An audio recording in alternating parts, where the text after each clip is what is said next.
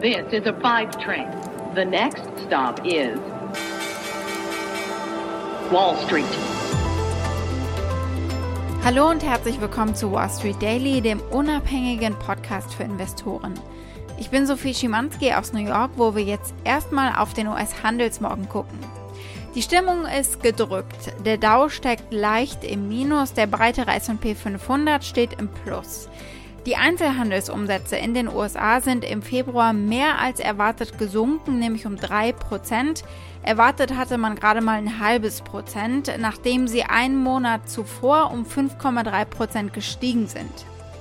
Klar, im Januar gab es die Stimulus-Checks, deswegen ist das eigentlich zu erwarten gewesen, dass es äh, sich diesen Monat nicht so stark weitertragen kann. Und ich kann mir auch vorstellen, dass es sich für den nächsten Wert wieder umdreht, für den März eben, weil die nächste Runde Checks ja unterwegs ist. Vielleicht nicht drückend, aber sicherlich nicht belebend wirkt hier das zweitägige Notenbanktreffen. Wir werden in der Pressekonferenz der FED morgen Abend hören, was dabei rausgekommen ist und äh, wie ihr Ausblick auf die Geldpolitik aussieht. Und dann sind da noch die Aussichten auf das, was nach dem Wachstum kommt, beziehungsweise wie es finanziert werden soll. Und darüber sprechen wir später auch noch ausführlich. Werden die Wolken düsterer? Und droht aktuell die nächste Korrekturwelle? Der Dow auf Rekord hochgeschlossen, der S&P auf Rekord hochgeschlossen. Dort fließt ja nun aktuell die neue Liquidität in den Markt. Wir müssen auch aufpassen, morgen kann die ganze Sache schon wieder ein bisschen anders aussehen. Ne? Morgen haben wir die Feldsitzung. Also da kommt noch einiges auf uns zu, neben der Liquidität, die in den Markt strömt. Von daher ist das auf jeden Fall ein Termin, auf den man schaut.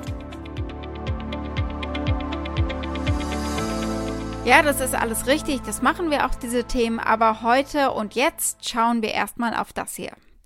Die Kosten der Wirtschaftserholung. Nein, nicht Inflation, sondern Steuererhöhungen. Wir gucken auf AstraZeneca, da gibt es zur Abwechslung mal gute Nachrichten und die Anleger sind happy. Wir müssen über neue Specs reden. Äh, das wird äh, spannend, denn da stecken oft spannende Unternehmen hinter. Wir schauen auf Warner Media und ihren Streamingdienst HBO. Und wir hören, was die CEOs von American, Delta und United Airlines auf der JP Morgan Industrials Conference gesagt haben, nach einem starken Montag für die Airline-Aktien. Und die Aktie des Tages ist die von Danone.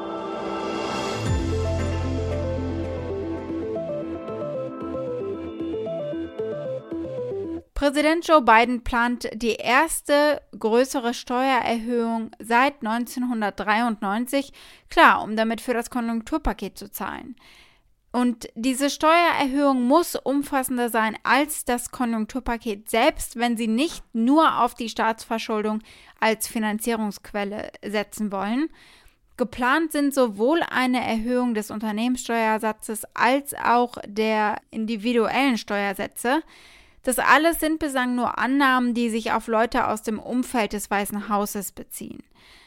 Der Körperschaftssteuersatz könnte demnach aber von 21 auf 28 Prozent steigen und mehr Einkommenssteuern zahlen müssen Individuen, die jährlich mehr als 400.000 US-Dollar verdienen. Sie wollen auch einen höheren Steuersatz für Kapitalgewinne, also Capital Gains, für Personen, die jährlich mindestens eine Million US-Dollar verdienen. Das sind natürlich alles auch Steuern, die hier den Geldfluss in die Aktienmärkte beeinflussen. Was aber noch nicht klar ist, ist, ob die Demokraten die Financial Transaction Tax durchbekommen. Die würde es den Bundesstaaten erlauben, Steuern auf äh, Finanztransaktionen zu erheben. Und diese Tax hat in Zeiten der GameStop Mania auf jeden Fall an Unterstützern gewonnen, weil sie für Regulierung und Stabilität sorgen kann. Joe Biden sagte bereits im Wahlkampf, er sei für diese Steuer. Der Reporter konfrontiert ihn damit, dass der damalige Finanzminister Mnuchin glaube, dass diese Steuer die Finanzmärkte zerstören könnte. Aber Joe Biden antwortet sehr entschieden, es braucht diese Steuer. He opposed a financial transaction tax, which some uh, in the race have supported, because it would destroy financial markets.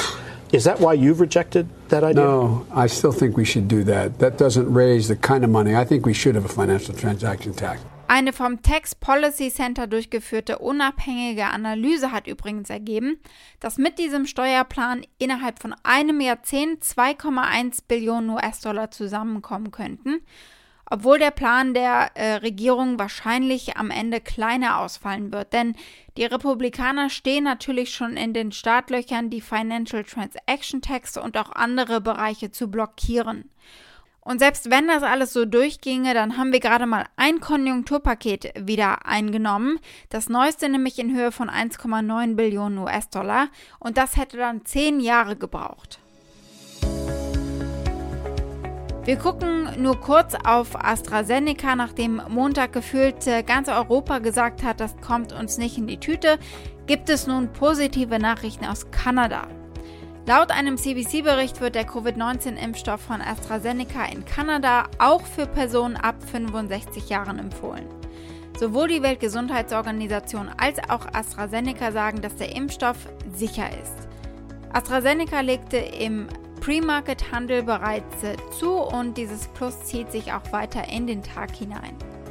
Die TV-Legende Jim Cramer sagt übrigens, seine Tochter hat AstraZeneca in Spanien verabreicht bekommen und er könne nicht verstehen, warum man den Impfstoff ablehnt.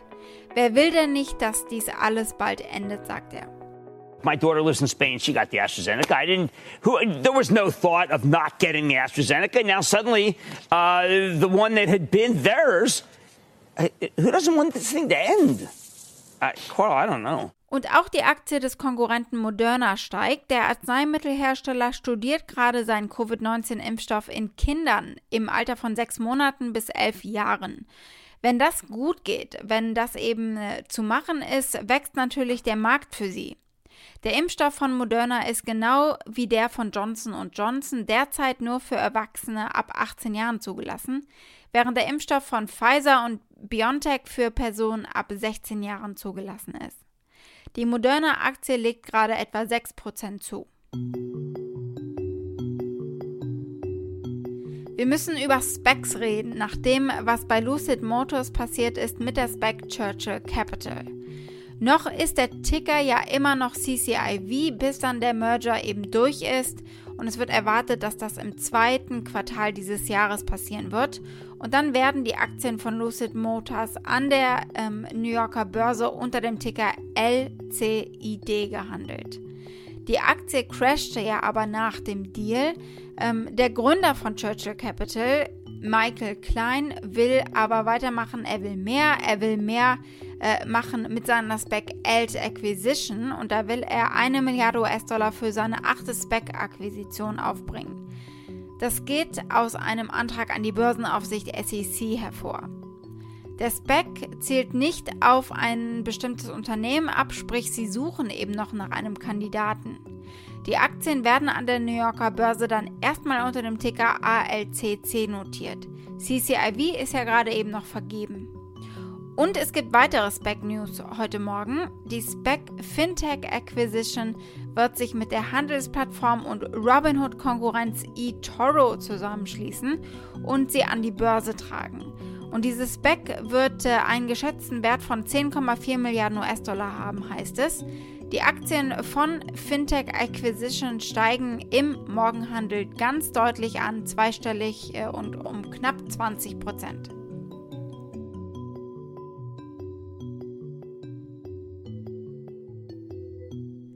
Warner Media gibt rosige Aussichten für den Streamingdienst HBO. Ihr wisst schon, die hinter Game of Thrones. Der Mutterkonzern ATT hat seine Abonnentenprognose für HBO Max und HBO erhöht. Das Telekommunikationsunternehmen erwartet bis Ende 2025 weltweit zwischen 120 und 150 Millionen Abonnenten für die beiden Angebote, hoch von der vorherigen Prognose von 75 bis 90 Millionen Menschen. Der Warner Media CEO Jason Killer sagt, er glaubt, in den nächsten 5 bis 10 Jahren wird es ein Kopf-an-Kopf-Rennen zwischen Netflix, Disney Plus und eben HBO geben. At this point, I think it's very fair to say that, you know, where I see things heading is an opportunity for three standalone companies, Netflix, ourselves, and Disney, over the next 10, 20 years that right now, you know, kind of my belief is that the world is heading in that direction. Now we'll see. Ultimately, we don't get to decide. It's the customer that gets to decide. Die geplante werbefinanzierte Version von HBO bietet dem Unternehmen ab Juni allerdings einen großen Vorteil gegenüber den Konkurrenten. Äh, sie können Nutzern einen günstigeren Preis anbieten, eben weil sie Geld äh, durch Werbeeinnahmen machen. Und äh, weder Netflix noch Disney sind eben werbefinanziert bislang. Wir schauen kurz auf die neuesten Drehs in der Luftfahrt, denn gestern Nachmittag sprachen unter anderem die CEOs von United, American und Delta Airlines auf der JP Morgan Industrials Conference. Und sie alle klangen sehr positiv. Die US-amerikanischen Fluggesellschaften haben im Jahr 2020 rund 35 Milliarden US-Dollar verloren. Am Montag sagten aber zumindest United und Delta, sie könnten diesen Monat die Cash-Blutung stillen. Der CEO von United, Scott Kirby, sagte, dass sie vor allem Investoren mit einem langen Investmenthorizont bedienen können, denn die Erholung wird Zeit brauchen, auch wenn sie kommt. Er sprach aber über einen langen, wenn auch in Sichtweite liegenden Weg zurück zur Profitabilität, zu 2019 Margen und dem Tilgen der Schulden. Noch sei die Pandemie aber Gegenwart, nicht Vergangenheit und erst dann könne man wieder über Wachstum nachdenken. Erst einmal geht es darum, zum Stand von vor der Pandemie zurückzukehren. While some investors with a shorter investing horizon are perhaps not yet focused on this area, For investors with a longer term horizon, we believe change is coming. We know that we can't yet put COVID in the rearview mirror, and there's still a lot of hard work to first return to actual profitability, then return to 2019 margins, begin paying all the debt that we've taken on in the last year, and then getting on, back on track with expanding margins from where they were in 2019. Doug Parker von American Airlines erwähnt hier die drei Milliarden, die sie jetzt wieder von der Regierung bekommen haben und die helfen, nach Wiedereröffnung der Wirtschaft Leute durch die Gegend zu fliegen. Er sagt aber auch, dass Geschäftsreisende langsamer zurückkehren werden als Urlaubsreisende und äh, dass er nicht davon ausgeht, dass der internationale Flugverkehr bald wieder anläuft. But it is coming, sagt er. It'll come. It's starting to come. Uh, but again, uh, for us to tell you exactly when it comes, um, frankly, you all would know as well as we do uh, when your own corporations are talking about getting people back flying again. But we know there's huge pent up demand here as well, uh, just not coming back as quickly as the leisure is. And then long haul international requires yet again another uh, hurdle to be overcome. That's all okay. It's going to come back. Uh, when it does, we're going to be ready. Die Buchungen bei Delta Airlines haben vor fünf oder sechs Wochen schon angezogen und die Leute haben offenbar begonnen, Reisepläne für Frühling und Sommer zu schmieden. Das sagt der Delta-CEO Ed Bastian auf der Branchenkonferenz am Montag. Sie hätten im letzten Jahr einige vermeintliche Hoffnungsschimmer gesehen, falsche Hoffnungen seien das aber gewesen. Dieses Mal aber scheint es echt zu sein, sagt er. Und ihr Ziel sei nun, bis ins dritte Quartal wieder profitabel zu sein. Delta CEO at Sebastian. That holistic focus we've taken on the recovery is what gives me optimism as we start to see demand coming back in meaningful levels and we start to see uh, what I consider real glimmers of hope. And we've seen some glimmers of hope over the course of the last year, but they've been false hope. But this seems like it's real, it seems substantive. We're in a much, much better place than we've been in quite a period of time. And then as the recovery continues to gain strength into uh, the summer, with the uh, return to profitability for Delta, you know, hopefully in the third quarter.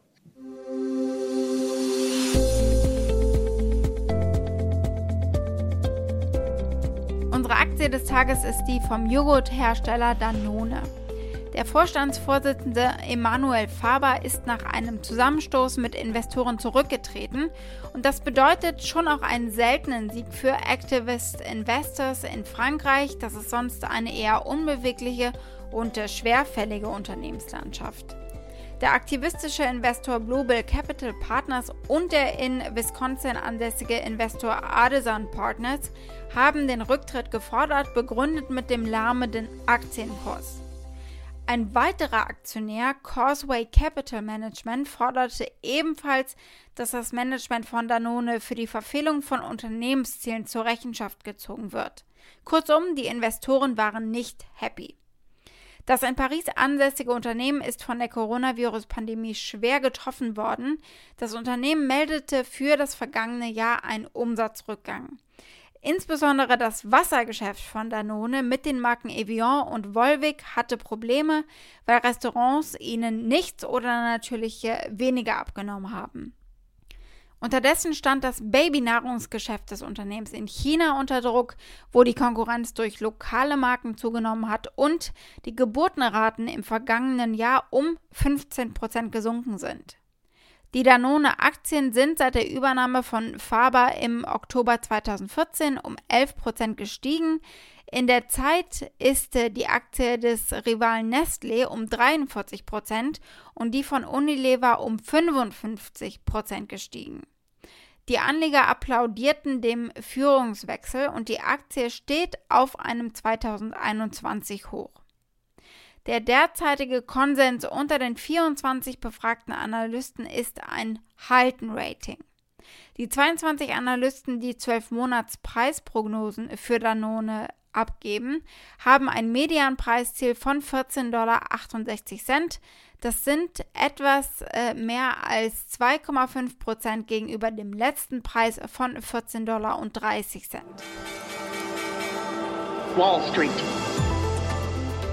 Das war's mit Wall Street Daily für heute. Für Fragen oder Vorschläge erreicht ihr mich via E-Mail unter wall-street-daily at mediapioneer.com.